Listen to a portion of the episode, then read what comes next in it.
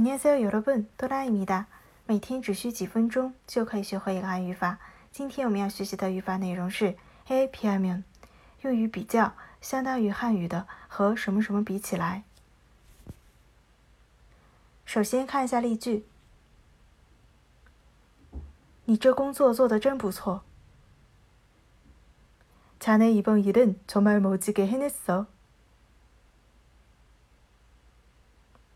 你这工作做得真不错。자네이번일은정말멋지게해냈어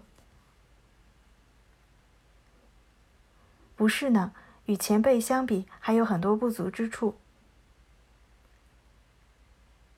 아닙니다선배님들에비하면아직도부족한게맞습니다不是呢，与前辈相比还有很多不足之处。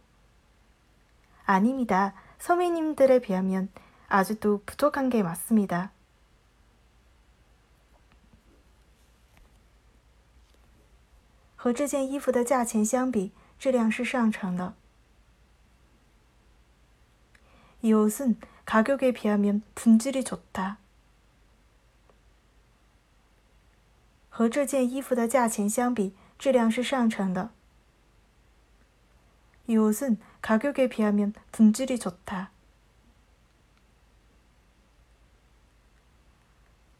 和以前住的房子相比，现在住的房子像宫殿。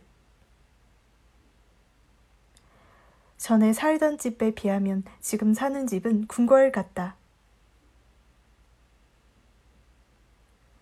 和以前住的房子相比，现在住的房子像宫殿。 전에살던집에비하면지금사는집은궁궐같다以上呢就是今天的语法内容了。想要获取更多的韩语内容，可以订阅我们的公众号进行学习。그럼여러분안녕